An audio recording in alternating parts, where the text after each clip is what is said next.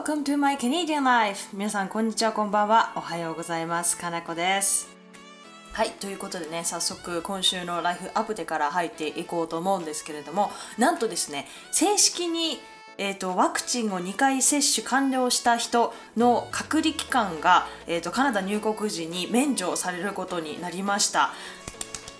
本当にねこれはいいニュースですね。一歩ずつではありますが、えーと、コロナ前のね生活に少しずつ戻りかけているのかなと思うとねあのすごくたあの私にとっては喜ばしいことかなと思います。個人的になんですけれども9月にちょっと入籍のプロセスをする予定ではあるんですけれどもカナダでは、えーと、署名日本みたいにねこうあの結婚届を出して終了っていうわけにはいかずですねコミッショナーという方が、えーと簡単でもいいので指揮をしてあのサインをしてそその方が書類を提出していただくという形になりますので簡単でもあの式をしなければならないんですね。入籍の時に。でその式を、えーと、9月にやる予定なんですけれどもその式にもちろん私の母が立ち会いたいと言っていてちょっと半ば諦めていたところがあったんですけれども、まあ、今回のね2回ワクチンを接種していれば隔離期間が免除ということなので母が来れるかもしれないというね希望がちょっと出てきたのでそれがすごい嬉しいなというふうに思いました。まあ隔離がないとはいえやはりあのまだまだまだコロナの期間ではありますので必要書類とかねあの帰国えっと出国前に検査をしておくとかそういう書類とかはねいろいろあったりとか面倒くさかったりするんですけれどもあまあ一応だから要するにですねえっと今現時点ではまあカナダ国内にカナダ人でかカナダの永住者でその家族である。維新党の家族であるまたはそのカナダ国内にで就労就学のビザがある人は入国できるというふうに感じになっていると思うんですね。確か、えっと、観光ビザはまだあの無理だったかなと思ってるんですけど間違ってたらすいません。なのでねまだピリピリとしている感じはあるんですけれどもまあ少しずつ少しずつではあるんですけども緩和はしているということでね国内旅行は全然あの OK になっていますので、まあ、そういう意味ではねいいのかなと思っております。私も9月にねその入籍した後にまあ単発でね国内旅行したいななんて考えているので、まあ、母が来れたらね一緒に行けたらなと思ってますし今のところはえーと、日本の母ももうそろそろワクチンを受けられるのかなということなので、まあ、日本もねワクチンちょっと始まるまでがちょっと遅かったんですけれども始まってしまえばねさすが日本というかねなかなか結構バンバン打って早い順に打って打ってているのでなかなかさすが日本だなと個人的には思っております。私の家族もねありがたいことに祖母と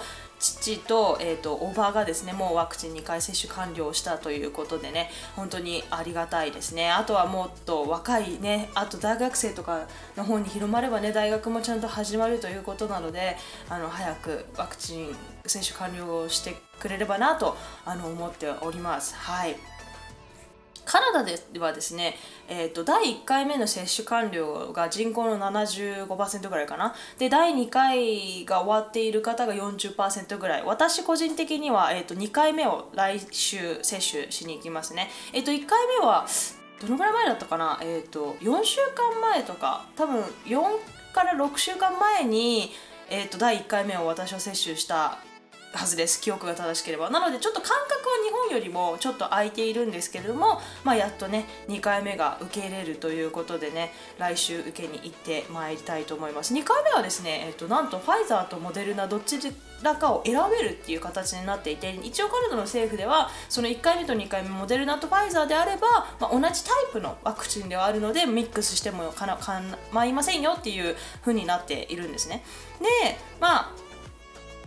その後、えーと、私は1回目はモデルナ3日目の時チョイスがなかったんですよね。多分その在庫の関係とかなんですけど1回目にモデルナを打っているのでもしチョイスがあるのであれば、まあ、モデルナを2回目にも受けさせていただこうかなと思ってるんですけれどもいろいろね 2回目の方が副作用が強いとかあのお話を聞きますので一応土曜日に予約をしてるんですけれども、まあ、様子を見て月曜日にもしねちょっと体調悪かったら休もうかなと思ってるんですけれどもですね。まあ副作用はねあの一概に悪いことではなくてただ単にその人の免疫システムが過常に反応していたりとか免疫システムがすごく強い人、まあ、すごく健康な人ですね言ってしまえば。の人にはなんか過剰なね反応が出たりするっていうことを聞きますので一概にねあちょっと怖いとかあ悪いんだっていうふうに思わないで、まあ、お医者さんの指示にお医者さんや看護師さんの指示に従って、まあ、1回目もそうだったんですけども大体ねこの症状が現れたらちょっと危ないから連絡くださいとかこの症状が出たら ER に行ってくださいって教えてくれますので、まあ、それをねよく守ってそれ以外の風邪っぽい症状とかあのそんなね大きなあの注意しなしなくてもいいような症状であればね安静にしてゆっくり休んでいれば多分収まりますのでまあそんな感じでね私は全然恐怖はないんですけれどもまあちょっとあの念のためというか あの感じでどあの上司には土曜日にワクチンを受けるからというお話はしたんですけれどもあのもしね副作用とかがありましたら皆さんにまたお伝えしようかなと思います。はい、今週のトピックはですね、えっとまあ、医療関係といいますか、えっと、医療保険の事情についてねちょっとお話ししていこうかなと思います。昔ですねブログポストで書いたことはあるんですけれどもポッドキャストではね多分深掘りしたことはないのかなと思いましたので今週はねそのトピックを選ばせていただきました。なのでね早速トピックに入っていきたいと思います。で留学とかねワーホリとか何でもいいんですけど海外にいた時にやっぱり気になるのが医療保険のことだと思うんですよね。で日本は国民保険があるじゃないですか。なので保険料を納めれば保険証がもらえて負担額は3割ですよね基本的には。でカナダは少し違っていて、まあ、国民保険のようなものはあるんですけれども注意してほしいのがなぜか眼科歯科処方箋薬が、えーと、負担が100%になってしまうんですね。なので、えーと、歯科と眼科はねあの少し値が張ります。もし自分で全額負担ですと。ねえじゃあやばいじゃんってやっぱり留学の行ったりとか、まあ、カナダに行った際には医療保険入った方がいいんじゃないかと思うかと思うんですけれどもちゃんとですねあの高校私実は高校でも大学でもその海外医療保険一切入っておりません。でまあこれをねあのもし入ってるよっていう人はいるまあ入っててもいいと思うんですけどじゃあ私が個人的にじゃあ何を使ってたのかっていう話をあのしようかなと思うんですね。でカナダ版のケア保険証っていうものがありまして、まあ、BC 州だとケアカード他の州だと多分呼び名がちょっと違うと思うのでそのそれぞれの州でねちょっと調べてほしいんですけども私の BC 州の話をさせていただくと、まあ、ケアカードと呼ばれるね日本の保険証のようなものがあるんですね。で少し日本と似ていて、まあ、留学生であっても6ヶ月以上上の修学ビザがあれば申請ができるんですね。で申請もオンラインであの全然できるのですごく簡単です。で保険料は今現在75ドルですね。1回35ドルとかに下がったんですけど、まあ、またその後上がってね3575ドルになってますね。で日本のようにその3割負担とかではなくて治療や診察は全額カバーされます。ですなんですけれどもまあさっきも言った通りこのケアカードは処方箋しか眼科はちょっと残念ながらねカバーしてくれないというちょっと謎のね日本人からするとななんでやねんっていう感じなんですけれども、はい、でもそれ以外はね全額カバーになりますので月々75ドルちょっと高い気もするんですけど日本円にすると今じゃあ6000円ぐらいかなだと思うんですけどまあ全額カバーなら安いかなっていう気もするんですよね。私えっ、ー、と留学の医療保険海外医療保険をちょっと買ったことがないので、まあ、プランによってね値段は様々だとは思うんですけれどもなかなかね別にそこまで悪くないのかなと思いますね全額負担だとしたらじゃあじゃあ虫歯になったらどうなるんだって思うじゃないですか。まあ、それぞれね高校と大学で対処法が実はあるんですね。で基本的に私個人的な考えなんですけど高校留学の時はそのカナダ版の保険証のケアカードのみで大丈夫だと思います。でもしも心配であれば歯科や眼科のみの海外保険を利用してもいいと思うんですけれども私は個人的にケアカードのみで高校生活を過ごしました。で高校時代に1回だけ、えーと、虫歯に耐えられずですにですねこっちの歯科医院でお世話になって、まあ、全額負担した経験があるんですけれどもここでねちょっと皆さんに知っておいてほしいんですけどこれねあのもし行ったとしても後からねそのレシートとか全部内容とか全部取っておいて後から日本の市役所に申請したらもう少し戻ってくるんですよ。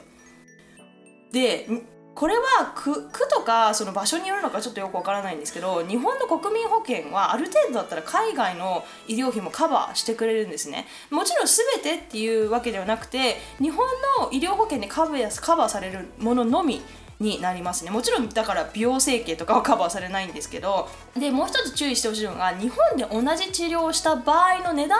の7割が返ってくるので実際にあなたが払った私が払ったあの治療費の7割が返ってくるわけじゃないのでそこはねあの注意してほしいかなと思うんですね。だと例えばなんですけど、えーと、日本で親知らずを抜く場合って多分全額負担でもまあね、何本抜くかによるとは思うんですけども全額負担でも多分1万3000円程度だと思うんですね。1本か2本だったら。でもカナダでは2000ドルかかるんですよ。あのあの日本円で約20万円ですね。なのでもしね日本に帰ってからその費用を申請しても日本での値段の1万3000円の7割つまり9000円しか戻ってこないんですね。だから自分は20万円カナダで払ったけど日本で市役所で申請しても、ま9000円しか入ってこないと。なので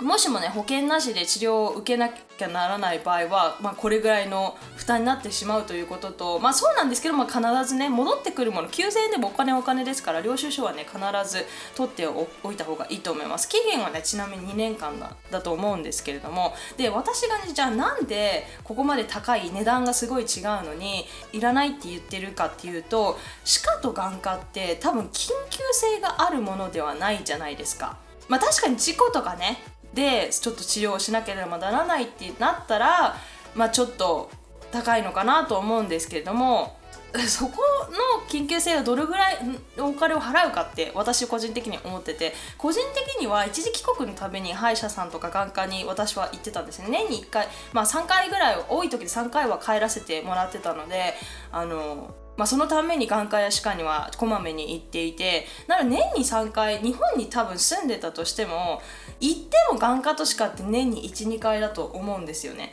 なのでもし年に1回でも帰れるのであれば、まあ、眼科と歯科のためだけに海外医療保険を買わなくてもいいのかなって個人的には思っちゃったんですよね。なので私はまあ日本に帰るためにその2つを済ませていたんですけれどもで処方箋もなんですけど日本でね例えばこの毎日飲んでる薬があるとか例えば持病があってこの薬を飲まなきゃいけないってなったら多分その分出してもらえると思うんですよね。あの薬の賞味期限ってめちゃくちゃ消費期限か。ってめちゃくちゃ長いんですよ。なのであのその分ねお医者さんに言えば留学で海外に行くんでって言えば絶対に持たせてくれると思うので、まあ、そのね処方箋も大丈夫かなと思いますし基本的にはね私はカナダの保険証だけで高校留学時代は大丈夫なんじゃないかなって思うんですよね、まあ、もしね心配であれば歯科と眼科と処方箋薬のみの海外保険を買うことをおすすめしますね。多分その3つだけだったら多分まあ、あるそのプランがあるのかどうかもちょっと自分はよくわからないんですけどもあるのであればそれだけを買った方が多分安く上がるのかなって。まあそれの値段と75ドルですよね。なので月1万円ぐらいか保険費用まあ高いんですけど、まあ、留学安全留学するってことを考えたら、まあ、安く安高いんですけどまあそこまで高くないのかなとも思います。でじゃあ大学留学も同じなのかっていう話なんですけども大学留学はですねちょっと違うんですよ。じゃあ何が違うのかっていうと、まあ、ケアカード。カナダカナダ版保険証っていうのは一緒なんですね。なんですけども、まあ、その修学ビザの期間だけもらえるので、まあ、それをまず絶対に申請してほしいんですけれどもその大学留学のいいところは歯科と眼科の保険プランを大学側が提供してくれるんですよ。しかも破格で。でそれの名前がスチューデントケアっていうんですけど多分大学によってねとか州によってあの名前保険の名前が違うのでこれはまた BC 州ですよっていうことを言いたいんですけども BC 州の大学にはですねスチューデントケアプランがあります。でこのプランの値段がねめちゃくちゃ安いんですよ。えっと、新入生は、まあ、今はちょっと違うかもしれないんですけど私の当時ですね。新入生は初年度が 8, 8ヶ月分でなんと168ドル98セント。月々ね15ドル以下なんです。15ドルって日本円で1000円ぐらいですね。で次の年度からは1年で254ドル36セント。月々25ドル弱、まあ、2000円ぐらいに上がると。2年生から。でこれね勝手にね学費に入ってるんです。でもしいらないよっていうあの胸をね伝えれば抜いてもらうことは全然できるんですけどもあのすごい破格のプランなので私は抜く理由がちょっとよくわからないんですね。あの 多分外で買った方が絶対に高いはずです。でこれもちろん限度額とかルールとかいろいろあるんですけれどもめちゃくちゃ幅広くねそのケアカードではそのカナダ版保険証ではカバーしてくれないかゆいところをめちゃくちゃカバーしてくれるんですよ。例えばなんですけど歯科だったら70から80%の治療費の保証。で年700ドルまで。例えばだから、まあ、治療費が200ドルかかったとしたら、まあ、それの8割。8割払ってくれるので自分たちは2割負担ってことですね。でそのその限度額が700ドルまでっていうことなのでまあ親知らずとか抜くってなったらちょっとあのカバーしきれないんですけど普通の虫歯の治療だったらね高くても23万とかなのでまあ2回3回はいける。年に2回3回虫歯の治療ってそんないかないと思うんですけど、まあ、それぐらいはできるよっていうぐらいの値段ですね。で眼科なんですけど、えーと、検査費用が60ドル。年2年に1回利用できるんですね。で2年こっちって眼科の検査って、まあ、2年に1回でいいって言われてていてなので、まあ、この値段なんですけどで150ドルまでメガネコンタクトレンズの費用を出してくれる。でもう一つが150ドルまでベーシックの費用も出してくれるんですね。なので、まあ、大学在学中にあレーシック受けたいなとか眼科のお医者さんがレーシックした方がいいんじゃないって勧めてくれた場合には、まあ、150ドルまで保険がね効くということでね。で処方箋薬なんと 80%2 割負担でございます。なのでこの処方箋薬、えーと、ピルも含まれているので例えば生理痛が強い人とかねあのピルを日本でも飲んでいる方とかいると思うんですけれども、まあ、そういう方はねあ2割負担であ賄えるのででもともとこっちってピルがめちゃくちゃ安いんですよね。えっ、ー、と元の値段がほんと10ドルとか月々10ドルとかもあるので月々2ドルになったりとかね。ほんとめちゃくちゃあのいいですね。手厚い保証だと思いますこれは。で物理療法とか整体で心理カウンセリングとかマッサージセレピーとかあの他にもいろいろねあの値段は決まってるんですよ。それぞれ300ドルまでとか400ドルまでとか1000ドルまでとかいろいろ決まってるんですけど、まあ、それらも全部入っていてあのでこれが全部入っていて月々まあ初年度だったら15ドルね。あの2年生からは25ドルなので結構破格じゃんじゃないかなと思いますね。でちなみに私はその大学の前に短大に通ってたんですけどそこではねなぜかね針治療が全国保障でした。あのすごい面白いなと思って2回ぐらい受けに行ったんですけどちょっとあまりね私は違うあんまり効果を感じなかったので戻らなかったんですけどあの針治療ねすごい効く方っていうのもいらっしゃると思うのですごいなかなか面白いかなと思います。でこの他にはですねあの歯科のさっきね70から80%まで治療費保証とかって言ったんですけど、えっと、年に2回ね歯のクリーニングが無料とかね本当にねすごく手厚いこの値段にしてはね破格のサービスかなと思いますね。整体とかまあマッサージセラピー歯のクリーニングなどはもう病気ですらないじゃないじゃないですか。だけど、まあ、それでも気兼ねなく利用できますしあの、まあ、もちろんね大学とかプランによって少しカバーの内容は違うと思うんですけれどももうぜひぜひねあの検討してみてほしいかなと思いますね。で私すごく恥ずかしい話なんですけどこれにこのプランに入ってることを大学の最後の方で気づいたんですよ。なのであの高校から留学していたので高校と一緒だろうと思っていて日本で全て済ませてたんですよね歯科とか学校とか大学に入ってからも。なのであの皆さんぜひねもし高校から留学している方で大学に入った方っていうのはねぜひねこのスチューデントケア大学のその医療保障っていうのがあるのでカバー内容をかあのちゃんと確認してねあのテイクアドバンテージ使ってください。もともとね学費に入ってるものですし絶対高くないはずなので使わないとねめちゃくちゃもったいないです。本当に。でこれまでは、えっと、大学とね高校の話をしたんですけどじゃあワーホリとか就労ビザはどうなのっていうあの話なんですけど社会人であるそのワーホリとか就労ビザでも、まあ、ケアカード申請できるんですね。基本的に6ヶ月以上滞在可能なビザがあればあの申請可能みたいですね。で社会人である場合は歯科眼科処方箋などは勤務先にあるそのグループ保険があるのですけれども、まあ、そこでね保険に入るのが一般的です。でただし基本的にねあの正社員枠フルタイム枠ではないとこのグループ保険に入れない場合もあるのででそこだけねちょっと注意してほしいですね。で基本的にカバーされている内容は大学で入れるデスチューデンケアととても似ているんですけども、まあ、月々のね保険料が残念ながらちょっと大学のものより少し高いかもしれないですね。でこの保険料も会社側が福利厚生の一部として負担全額負担してくれる場合とまあ会社はそのプランを提供するけど払うのはあなたが払ってねって言ってその全額保険料が私たち負担だったりとかもするので、まあ、そういうところねただ単に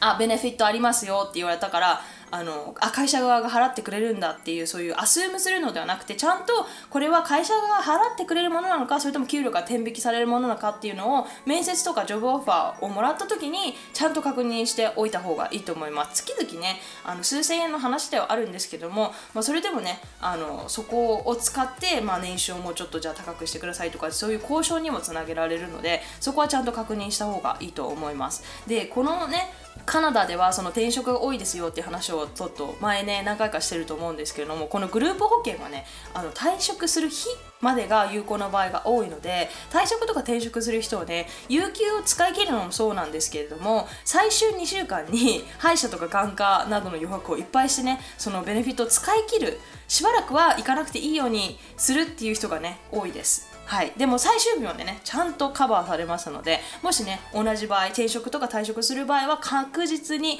あの使い切ってね同じように最初2週間でねいっぱい予約を入れてあのしばらくは大丈夫なようにした方がいいと思いますね。で今までねちょっとカナダの話をしてきたんですけれども、まあ、カナダはねアメリカのお隣さんということなのでやはりねアメリカと少し比べさせていただこうかなと思っているんですけれどもアメリカではですね基本的に日本やカナダのような政府が提供している国民保険っていうのはなくてあの会社が提供しているグループ医療保険に入るのが一般的なんですね。なので内科とか眼科とか処方箋などは関係なくてですね会社が提供しているプライベートの医療保険に入ります。ですけれどもこのようなね医療保険を提供していない会社も多いらしいんですね職種とかも。いまだに医療保険に入りたくても入れない人が多くいるのが現実だそうなんですね。でそのためかアメリカでのね一番の自己破産理由が医療費なんだそうですね。医療保険は全て独立保険になりますので医療費がねかなり高額らしいんですね。もし全額負担だった場合。えっ、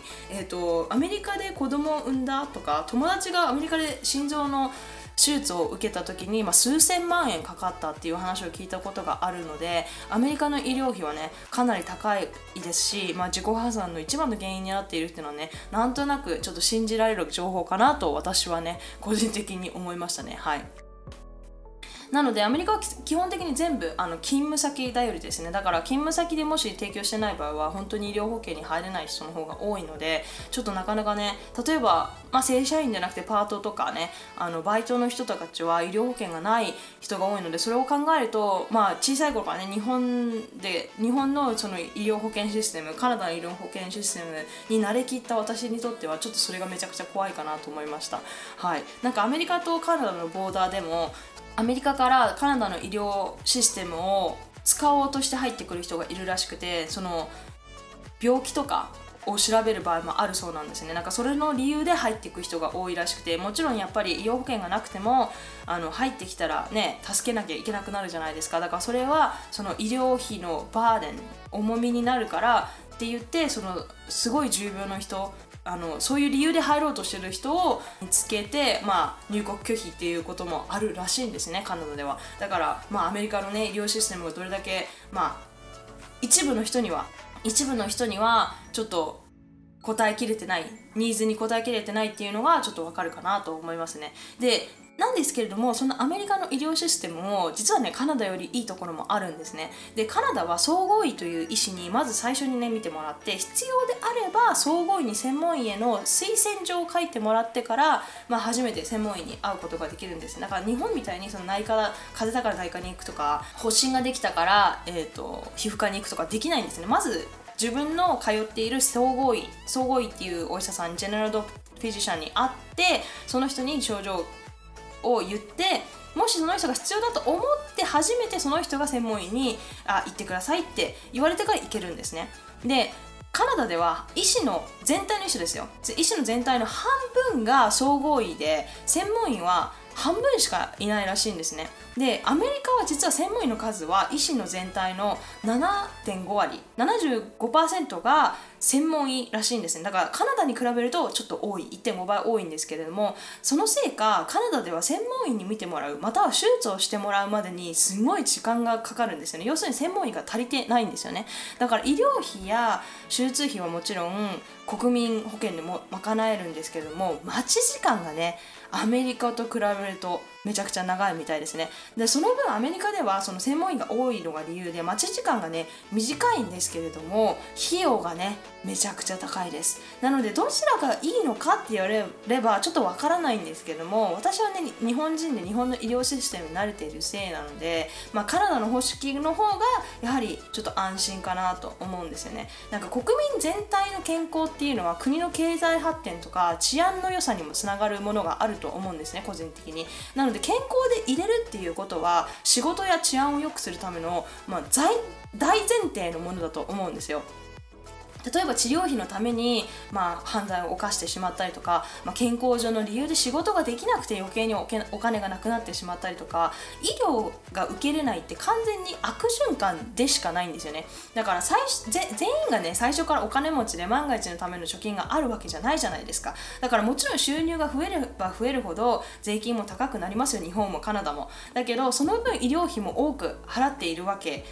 なんですよね。なのでなんですけど国民保険があるからこそその国のね治安や経済が回っていると考えれば、まあ、多少はねちょっと納得できるのかなと個人的には思います。なので、まあ、その分ねアメリカは実際に犯罪率もめちゃくちゃ高いじゃないですか。でカナダはアメリカに比べると低いんですよ。やはり犯罪率も。でもちろんね犯罪率っていうのとか治安に関しては、まあ、銃の法律だったり他の多くのね要因が関係してくると思うんですけれども私個人的には医療保険はね実は大きな要因の一つではないのかなと思っちゃうんですよね。だから医療を病院にお医者さんに見に見てもらうのを躊躇しなくていいっていうのはもう生活の上での一つの大きなストレスになり得るものの排除じゃないですか。お金ってもう一番の要因ですよね。お金がなかったらやっぱりストレスだし生活の質も悪くなるしご飯もちゃんと食べれなくなるからお金は一、まあ、大前提でみんな必要なんですけど正直言ってまあ仕事を選ばなければカナダもアメリカも日本もまあ、食べていける生活はできるわけじゃないですか。だけど医療費がここまで高くなってしまうとお金の次に医療費ってなるわけですよね。だって医療ってどんなに健康でいようとしてもまあ何が起こるかわからないじゃないですか。だって事故があったりするし病気だってね遺伝的なものがあるし。だからそういうことを考えると医療費ってやっぱり医療っていうのはみんな使えるものじゃないとダメだと思うんですよね。みんなが誰でもいつでもアプローチ使えるものじゃないとダメだと思うので、まあ、そこはねカナダと日本はねなかなかいい仕事してるんじゃないかなって思うんですよね。私何様だっていう話なんですけれども。はい。ということでね今週はねちょっとね医療保険というか医療システムみたいなことについてねちょっとお話ししてみたんですけどいかがでしたでしょうか？少しでもね皆さんのお役に立てる情報が入っていたらねちょっと光栄であります。今週はですねえっとだいぶクエスチョンコーナーをやってなかったんですけれども実はですね新しいレビューを Apple Podcast で書いてくださった方がいらっしゃいましたのであのそのレビュー感想かな？をちょっとねご紹介させていただきたいと思います。はいえっ、ー、とまゆかさんという方からですね。ついつい時間を忘れて聞き入って行ってしまいます。仕事の行き帰りいつも楽しく拝聴しています。私はまだ海外経験がなくパンデミックが落ち着いたら絶対に行きたいと思っています。特に興味のあるカナダについて自分で調べるだけでは知ることのできない情報を楽しく分かりやすくお伝えしてくださるのでとても参考になります。今24歳で社会人ですがかなこさんのポッドキャストを聞くようになって世界にはいろんな方がいていろいろな考え方があるんだな私ももう一度大学に入って勉強し直したいななど考えが広がるようになりました。これからも楽しみにしています。ということでね本当にレビュー書いてくださってまゆかさんありがとうございます。はい。いや本当にねもったいないお言葉ですね私には。本当に聞いてくださってねこんな温かいあの感想も本当にありがとうございます。もうパンデミックがね落ち着いたらぜひ海外に行っていただいてぜひ大学にもう一度入っていただいてあの人生今100年と言われていますし海外でね607080で大学に戻る人なんて5万といますからあのね never too late ですね。トゥーレイトなんていう言葉は何もないっていうぐらいだと思っています。ということでね、今週はこれぐらいにしたいと思います。いつも通りですね、あもし Apple Podcast で聞いてくださっている方はね、星5つつけていただけると本当にね、励みになりますので、どうぞよろしくお願いいたします。はい、えっ、ー、と、感想、罵倒等々、えリクエストトピックなどがございましたらですね、いつも通り概要欄に E メールアドレス、Twitter の DM、えっ、ー、と、後やりお便りフォームのリンク、すべて載っておりますのでね、好きな方法でね、送っていただければなと思います。はい、では今週はここまでにしたいと思います。Thank you all so much for listening. I hope you have a wonderful week and see you all on my next podcast. Thank you very much.